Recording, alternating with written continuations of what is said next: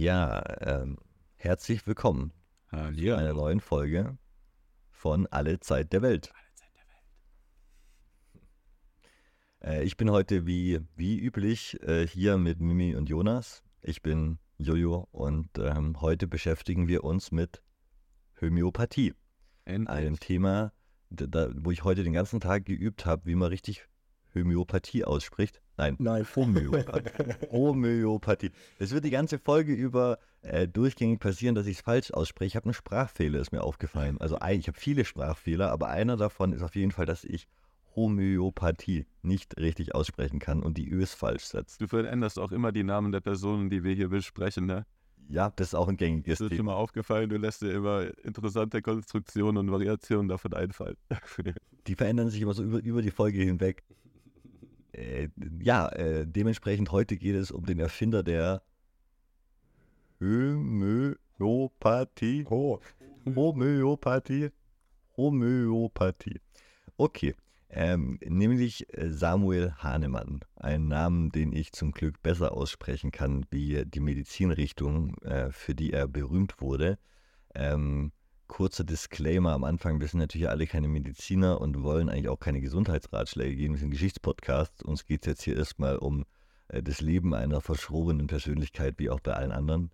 Dabei werden wir uns aber durchaus die drei Grundpfeiler der Homöopathie anschauen. Und ich hoffe, dass die Leute mir trotzdem was über das Leben und so ein bisschen abnehmen, was ich heute erzähle, auch wenn ich den Grundstand, äh, den- also das Grundding unserer heutigen Untersuchung nicht richtig benennen kann und nicht fehlerfrei aussprechen. Damit qualifiziert man sich natürlich immer schon von Anfang an. Sag einfach das H-Wort oder die H-Bomb. Äh, Bevor wir einsteigen, äh, wir haben uns jetzt viel mit Leuten aus dem 20. Jahrhundert beschäftigt. Heute gehen wir zurück ins 18. und ins frühe 19. Jahrhundert, also noch mal eine Ecke früher. Ähm, und also Hahnemann wurde am 10. April 1755 geboren. Deswegen wollte ich am Anfang einen ganz kurzen Exkurs zur Medizingeschichte äh, voranschieben, weil wir uns jetzt ja doch ein paar Mal mit so historischen Medizin Ideen, vor allem Abwägen, Medizintheorien beschäftigt haben und das vielleicht auch noch ein paar Mal tun werden.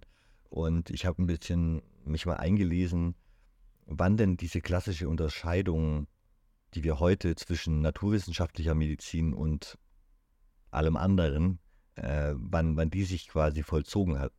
Und zu der Zeit, als äh, Hahnemann Arzt wurde, kleiner Spoiler, er ist Arzt, gab es diese Unterscheidung noch nicht ganz so deutlich. Die hat sich tatsächlich vor allem im 19. Jahrhundert dann auch im Zuge der Debatten um Homöopathie und solche Sachen eben herausentwickelt und wurde dann viel erst im, im Deutschen Kaiserreich ab 1871 dann auch mit den Bismarckschen Verordnungen zu allgemeiner Gesundheit, der Veränderung von Gesundheits, also da gab es Krankenversicherungen nach und nach und, ne, und dann wurde quasi, wurden, wurden breiten Teilen der Bevölkerung wurden dann auf einmal behandelbar oder wurden auch behandelt.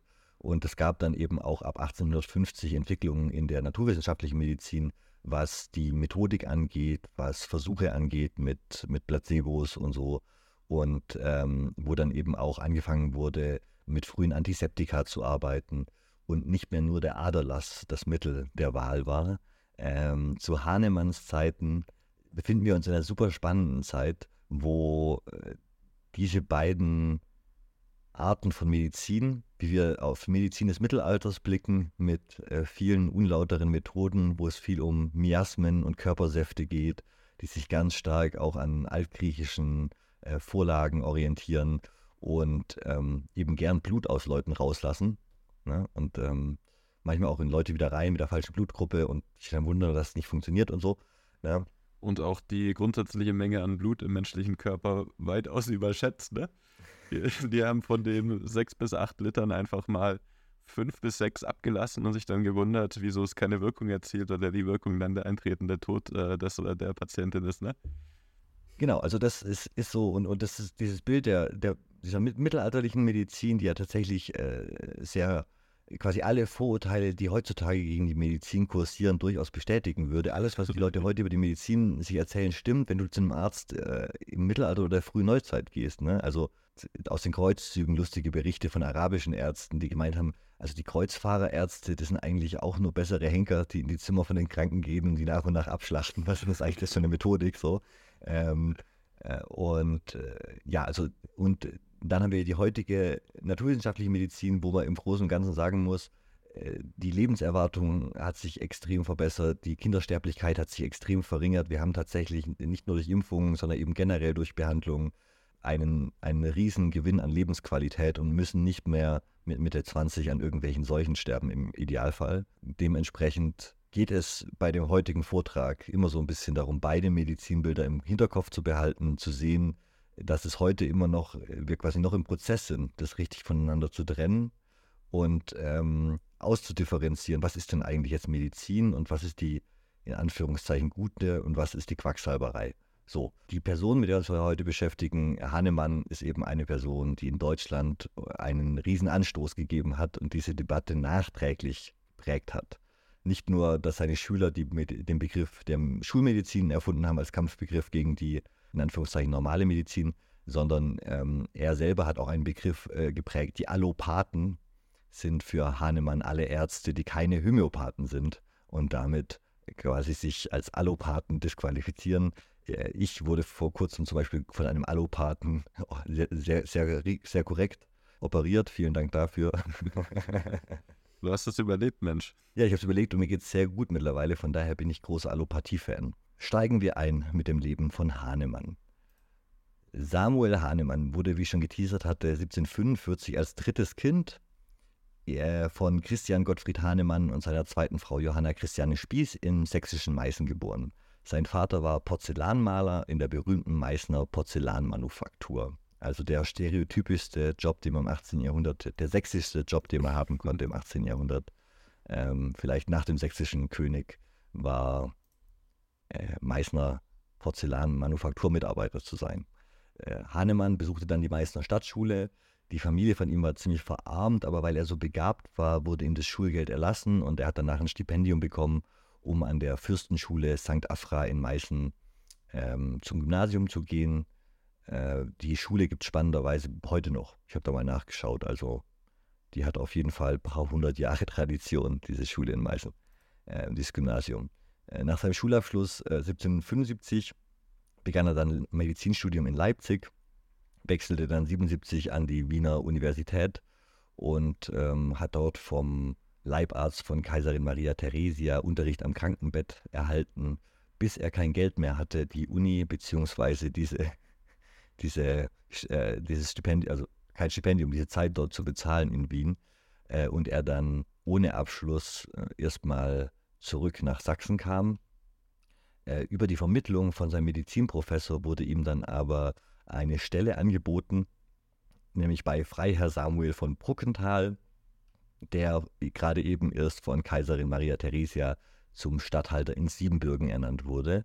Und dort sollte er als Bibliothekar, Hauslehrer und Leibarzt arbeiten, obwohl er seinen Abschluss noch nicht fertig gemacht hatte. So ein bisschen was von allem, ähm, eben über Vermittlung des Professors. Das ist ein guter Junge, der hat gerade Geldprobleme. Du brauchst doch jemand in Siebenbürgen.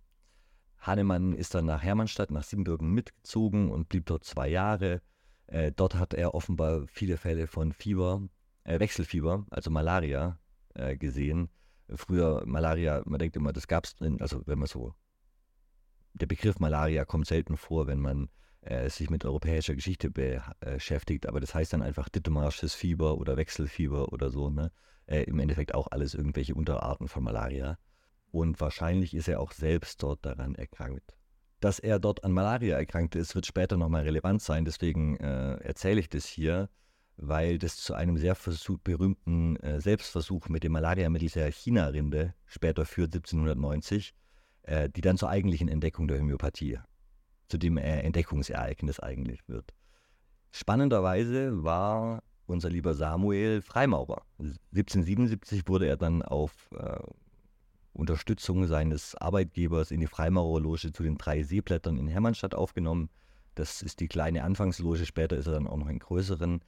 Auf jeden Fall ist er dann Hermannstadt, es läuft ganz gut für ihn, er ist Bibliothekar, er ordnet irgendwie die private Münzsammlung von dem seinem Arbeitgeber, macht also alle möglichen Arbeitsbeschaffungsmaßnahmen, um irgendwie an Geld zu kommen und äh, schafft es dann aber im August 1779 sein Medizinstudium an der Friedrich-Universität in Erlangen mit einer Promotion abzuschließen, äh, weil es in Hermannstadt natürlich keine Uni gab, hat er das in Erlangen gemacht.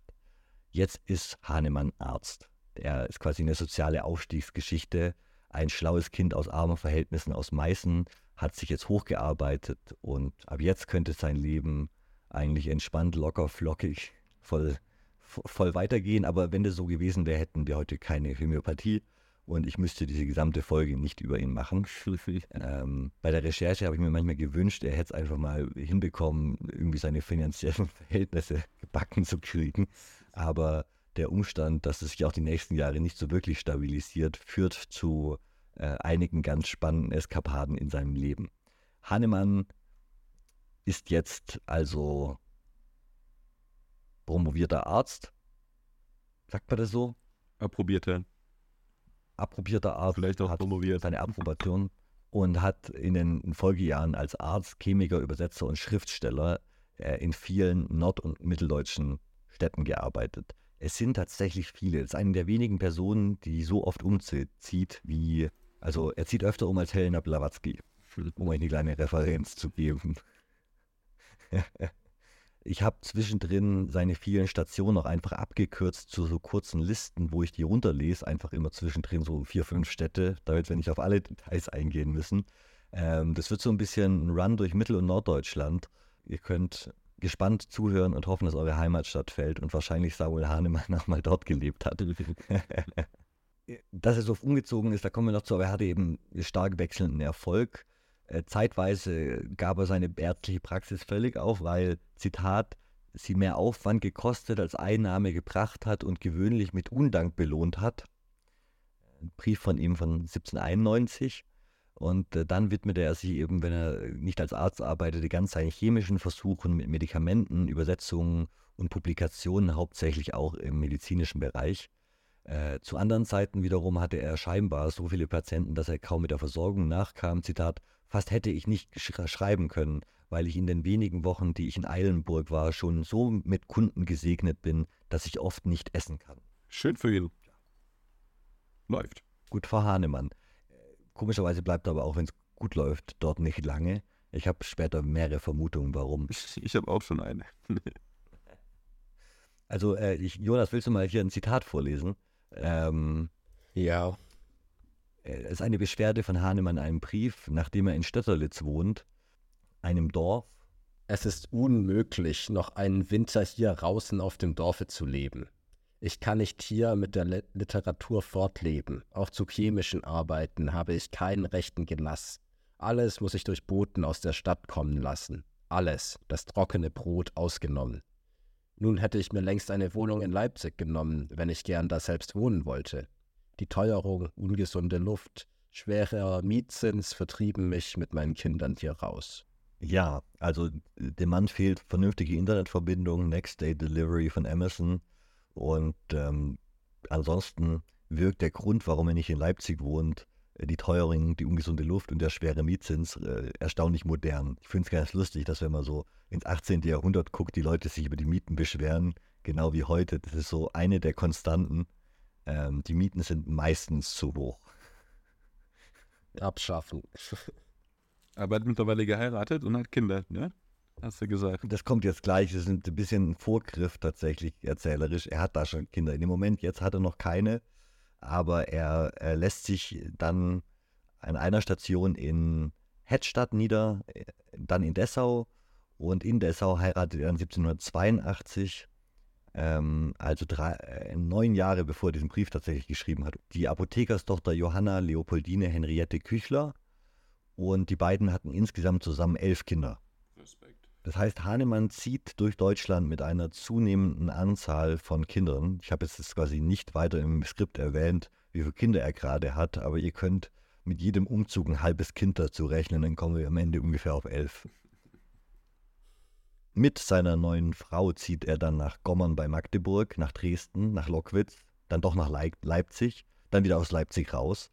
Ähm, in Leipzig übersetzt er aber die zweibändige Arzneilehre des Schotten William Cullen, eines damals sehr bekannten Mediziners und des Lehrers von John Brown, dem Begründer des populären Brownianismus. Äh, da werden wir jetzt nicht groß drauf eingehen, aber das waren zu der Zeit kursierende ähm, populäre Heilmethoden, wo es viel darum geht, um Energie im Körper. Das klingt alles sehr esoterisch und es geht eben darum, teilweise Leute nach ihren Verstimmungen zu behandeln oder Leute nach ihren, äh, quasi jede Krankheit ist eine, ein Körper ausgelöstes Ungleichgewicht der Ener Energien, das wiederhergestellt werden muss. Klingt auch sehr fernöstlich mitunter. Hahnemann ist eben der Übersetzer von solchen Schriften und ist damit an der wissenschaftlichen äh, Front seiner Zeit und interessiert sich eben auch für diese alternativen äh, Lehren aus England, aus Frankreich und so weiter.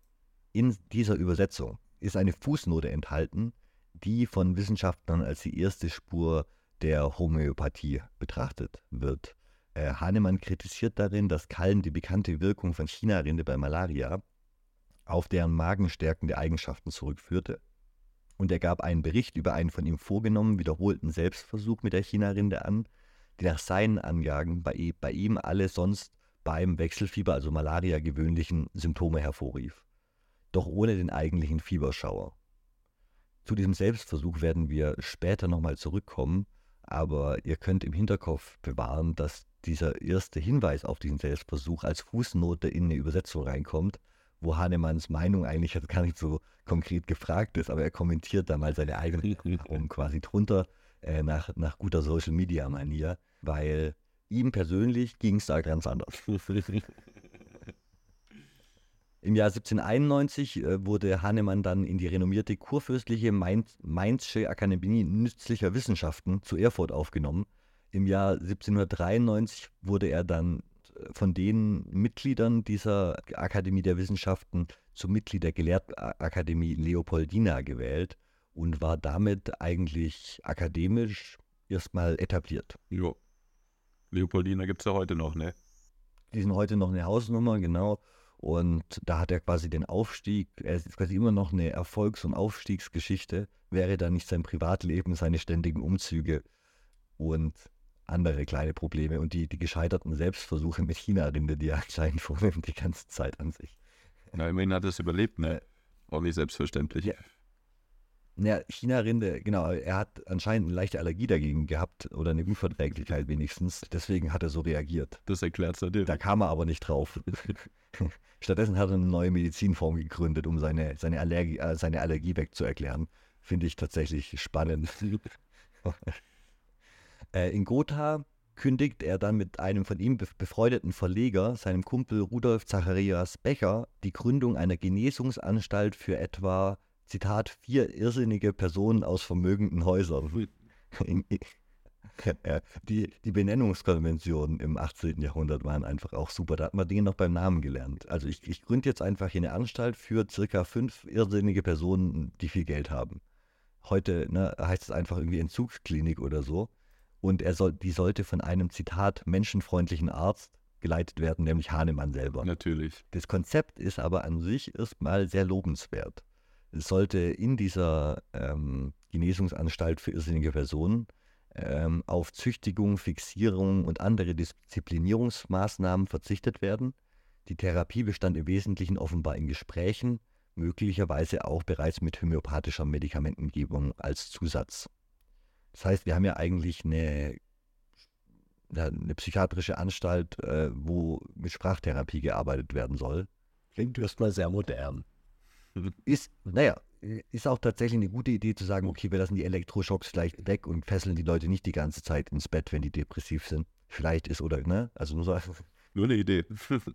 nur, nur eine Idee. Ja, vielleicht müssen wir nicht jeden äh, wie Hölderlin behandeln.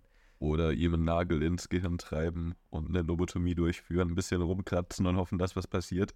Und der Ansatz von Hahnemann war jetzt einfach, wir reden mal mit den Leuten. Ich glaube, wir können relativ viel schon durch Reden lösen. Er hat dann aber wegen den hohen Kosten nur einen Patienten gefunden, der sich ihn leisten konnte.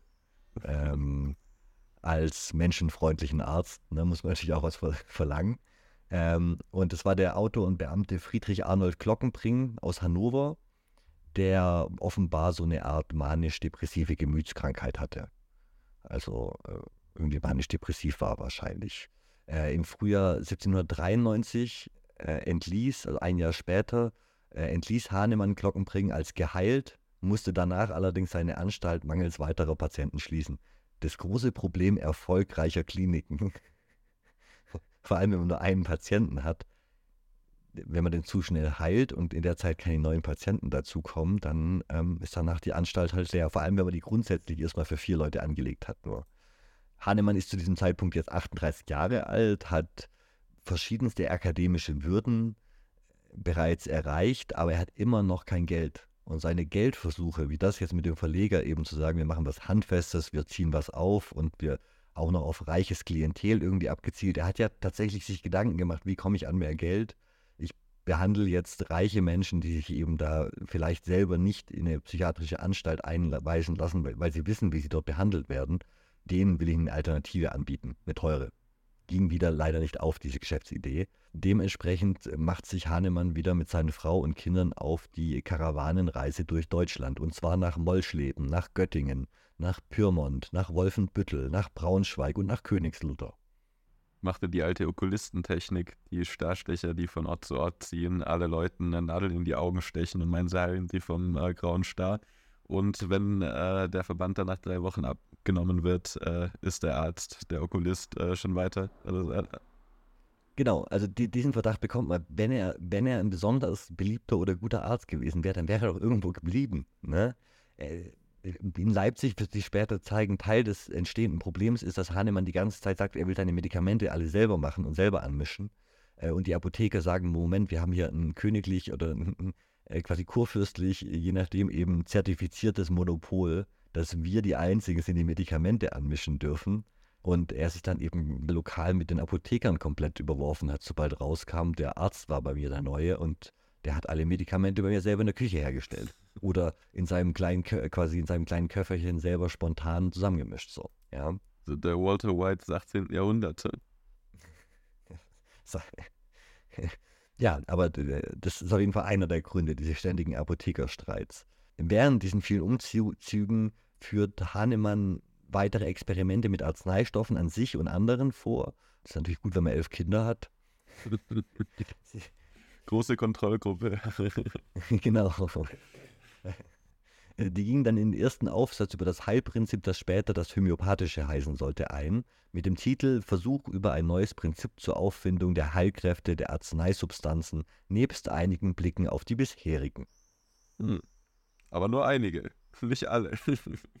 in diesem Aufsatz formuliert Hahnemann das erste Mal jetzt nach ihm das Prinzip Ähnliches mit Ähnlichem zu heilen. Auf Latein simila similibus currentur und versucht mit einer ganzen Reihe von epi scheinbar empirischen oder empirischen Beobachtungen dieses abzustützen.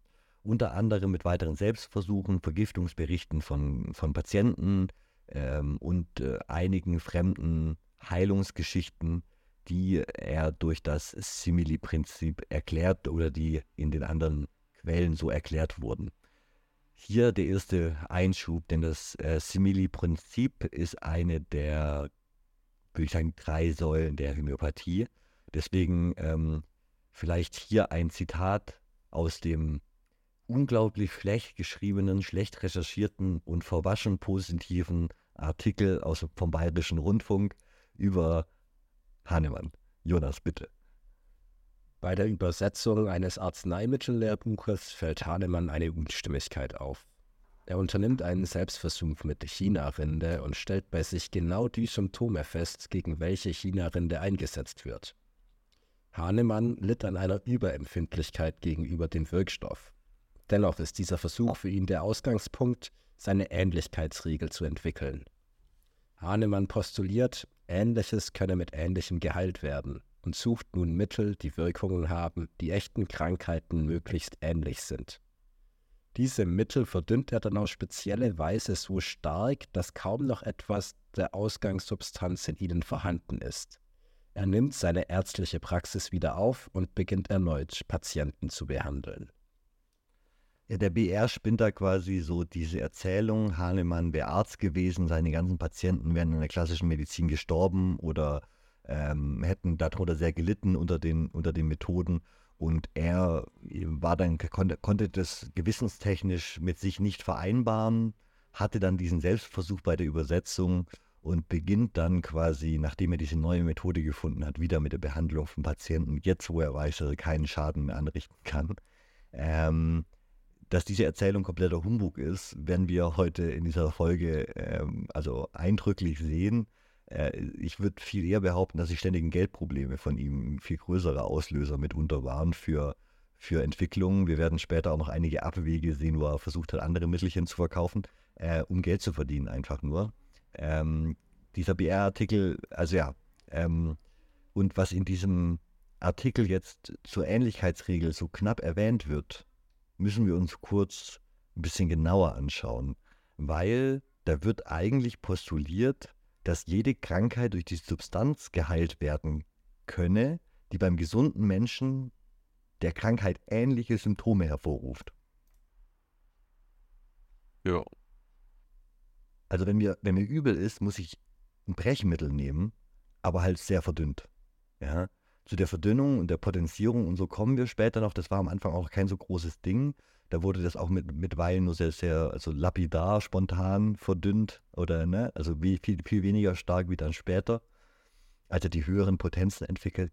Ähm, aber äh, diese Grundidee ist einfach schon mal bescheuert, zu sagen, wir müssen etwas geben, was die Symptome vor allem von der Krankheit auslöst. Nicht die Ursachen, sondern Symptome.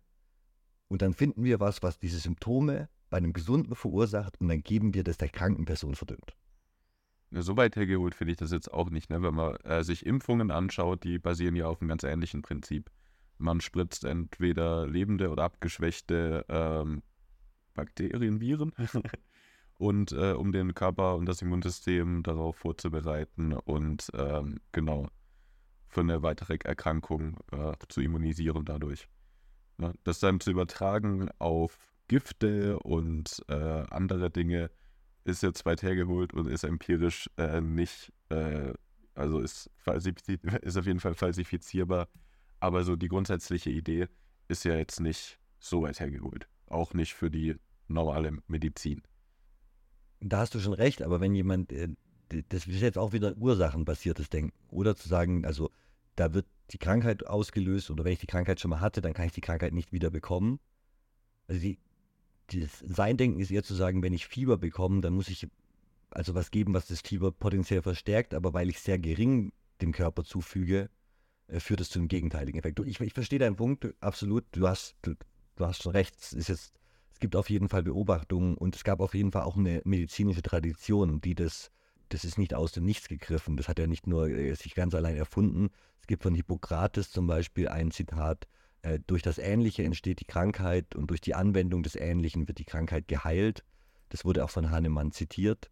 Der Unterschied ist, dass es von der eigentlichen Faustregel, die es bei einigen der vorherigen medizinischen quasi Empfehlungen war, zu einem Naturgesetz erhoben wird. Dass gesagt wird, alle Krankheiten funktionieren so und das ist so eine Art unentdecktes Grundgesetz der Gesundheit, Ne, das Problematische ist, denke ich, auch, dass es mit der China-Rinde angefangen hat und äh, die bei dem die Symptome hervorgerufen hat und er das auf alles übertragen hat.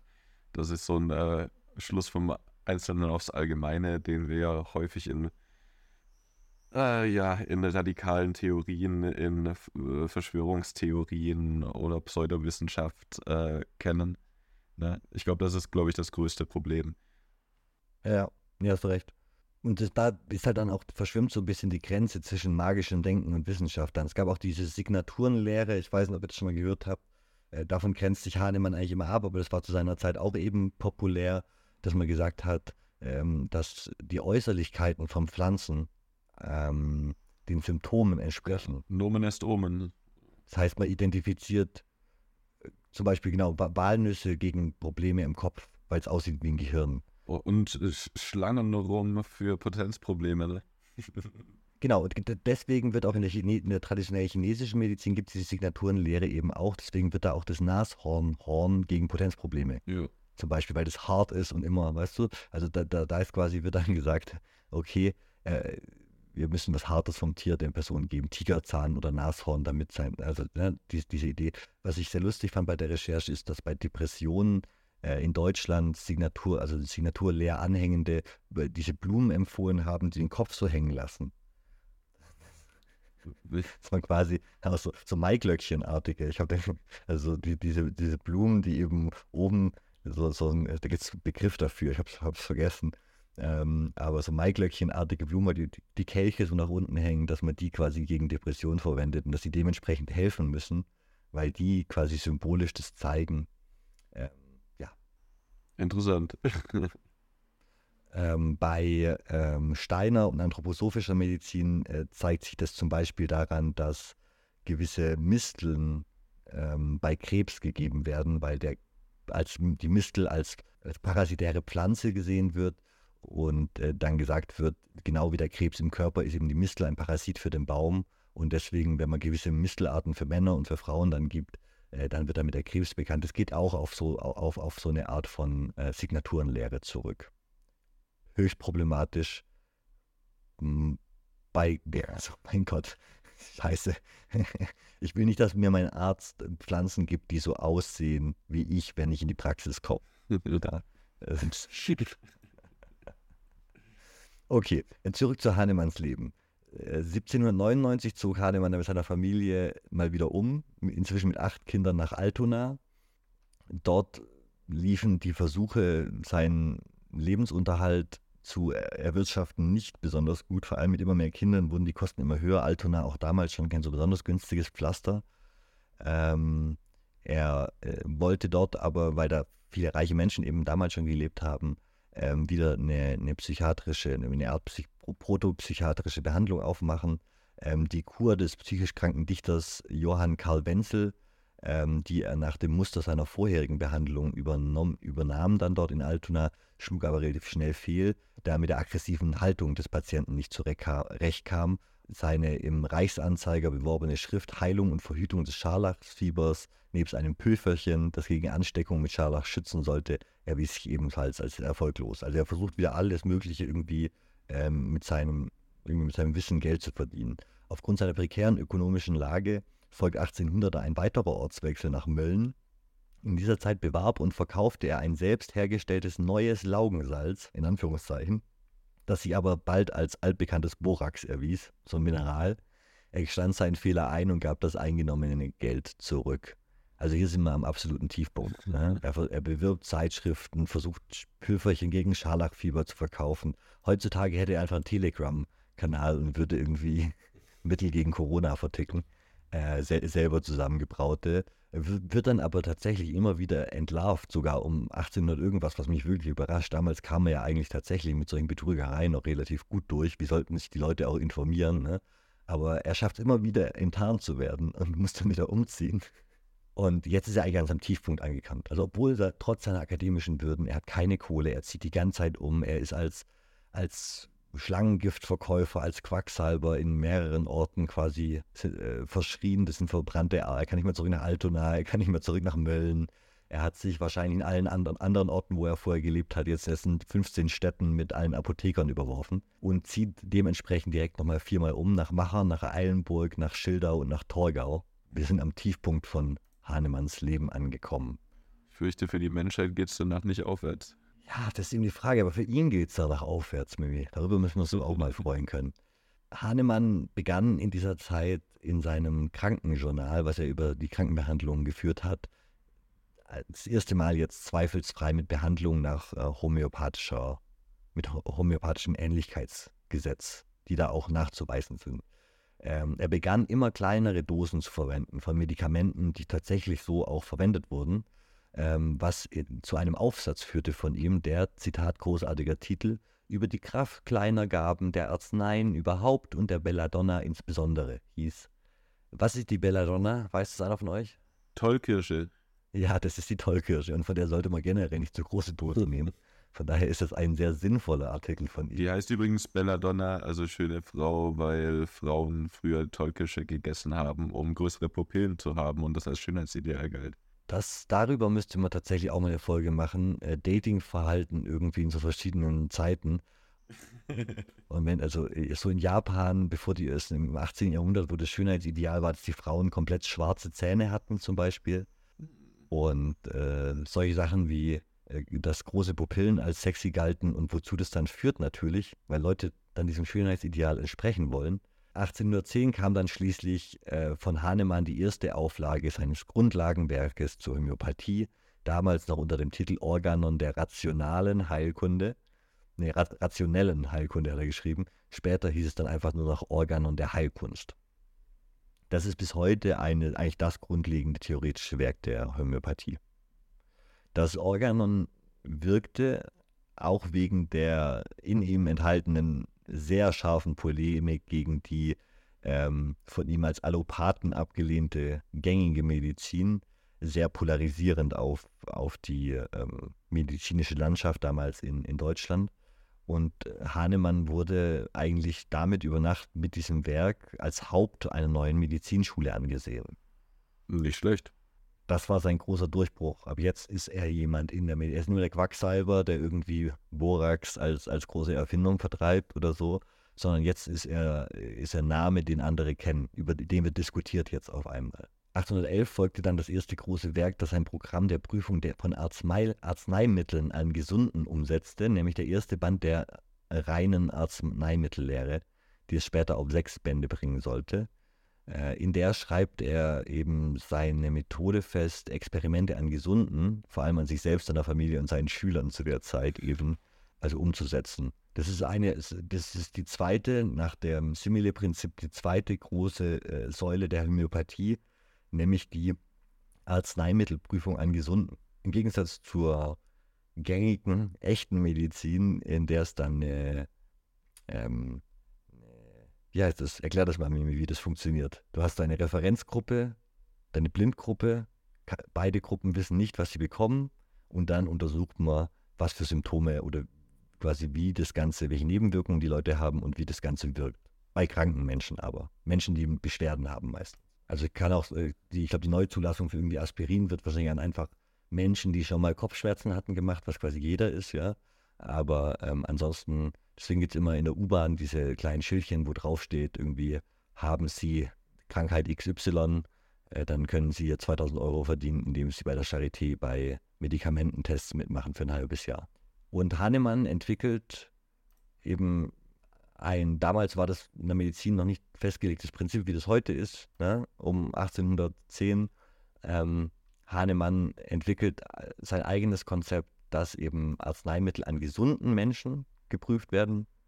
Das Problem damit ist natürlich, dass gesunde Prüfer dann diese Mittel nehmen und sich irgendwie alle Veränderungen notieren, die sie wahrnehmen. Die notierten Symptome und Veränderungen werden dann zu einem Arzneimittelbild zusammengefasst und auf der Basis verabreicht. Spannend, oder? Interessante Idee.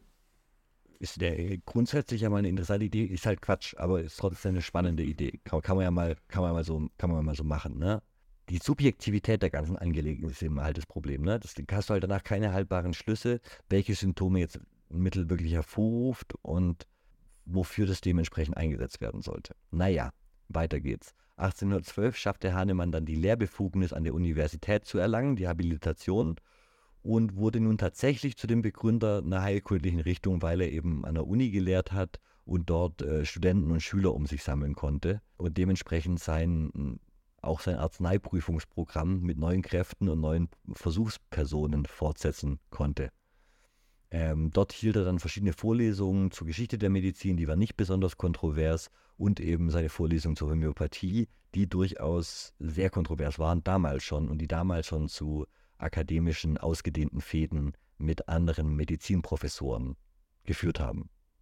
Äh, eine dieser Auseinandersetzungen war zum Beispiel mit Karl-Heinrich Zondi äh, von der Universität Halle, äh, einem Professor dort, der mit Hahnemann darüber diskutiert hat, ob man bei Verbrennungen jetzt möglichst warmes oder kaltes Wasser anwenden sollte, um sich eben mit ihm über sein Ähnlichkeitsprinzip zu streiten und hat eben argumentiert, wenn du dich verbrennst, machst du da auch kaltes Wasser drauf und machst da kein warmes Wasser drauf.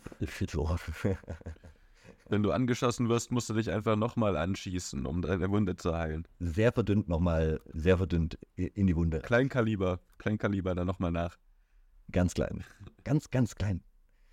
In dieser, ah, die Lehrbefugnis hat er übrigens in Leipzig erlangt, habe ich vergessen zu sagen, ist dann nach Leipzig gezogen eben auch, ist dort in die Freimaurerloge Minerva zu den drei Palmen, also einer deutlich größeren wie der alten, der mal zu irgendwie zugehörig war in, in Siebenbürgen, äh, zu der tritt er bei, dieser großen Leipziger Loge. In den nächsten Jahren, so bis 1830, formulierte er immer weiter äh, seine Theorien aus. Dabei kommt es immer wieder zu Radikalisierungen innerhalb seiner These und Neuausrichtungen, die nicht nur auf Freude unter seinen Schülern und seinen, seinen Gefolgsleuten irgendwie stößt. Das fand ich ganz interessant, einfach zu sagen, dass es damals eben schon eine ständige Debatte gab zu, Leben, zu den Lebzeiten Hahnemanns, eigentlich in einem akademischen Kontext der Zeit über diese Methoden und Hahnemann sich durchaus zunehmend auch in den Streits in radikalere Positionen zurückzieht. Also ne, je mehr sich Hahnemann mit, von den anderen Professoren als angefeindet sieht, desto radikaler werden seine Theorien auch. Äh, zum Beispiel hat er dann äh, das Buch äh, Chronische Krankheiten veröffentlicht, wo es um so Sachen wie Syphilis und so ging. Seine Theorien zur Behandlung von Syphilis wurden, wurden stark damals in Frage gestellt. Ein zweiter Stein des Diskurses, Diskursanstoßes war die neue Lehre von der Arzneipotenzierung. Hahnemann verkündete nun, dass die Methode der Verdünnung mit gleichzeitiger mechanischer Bearbeitung, also Schütteln oder Reiben, nicht nur nebenwirkungsärmere Arzneien hervorbringe, sondern diese spezielle Methode ihre Heilkräfte sogar erst tatsächlich aufschließen würde. Da wird es jetzt tatsächlich zunehmend magisch und esoterisch. Da wird zunehmend jetzt quasi dann, am Anfang war es nur die Verdünnung und jetzt sind wir an dem Punkt, wo wir von reiner Verdünnung schon weit weg sind. Es geht nicht mehr nur um die Simili und die Verdünnung, sondern es geht darum, dass wenn ich das auf eine gewisse Art schüttel oder schlage, ich gewisse Energien freisetze in dieser Verdünnung, die dann tatsächlich zu einem höheren Heileffekt führen. Interessant. Endlich sind wir da angelangt. Aber jetzt wird es magisch. Äh, ja, genau. dann Achtung Leute, äh, die Folge wurde ein bisschen zu lang. Wir haben sie mal wieder in zwei Teile gecuttet. Hier endet die erste Folge. Ähm, in der zweiten Folge werden wir uns mit dem Rest von Hahnemanns Leben beschäftigen und ein bisschen mit der zeitgenössischen Kritik und den Versuchen gegen ihn. Ja, und ein bisschen uns über die Homöopathie allgemein unterhalten. Über Hundekot und Männermilch. Oh, stimmt. Über Hundekot. Das eigentliche Highlight äh, kommt erst im zweiten Teil, also hört ihn euch unbedingt an. Es geht um, es geht um Hundekot und Männermilch und Frauenmilch und generell Lac Humana, Humanum. Äh, ja, äh, lasst, uns, lasst uns ein Like da, teilt uns. Wir freuen uns über all die neuen Hörer, die über eure Empfehlungen reinkommen. Und äh, ja, bis nächste Woche zum zweiten Teil mit Hahnemann und seinen lustigen Ideen zur menschlichen Medizin und Gesundheit. Bye. Bye, bye.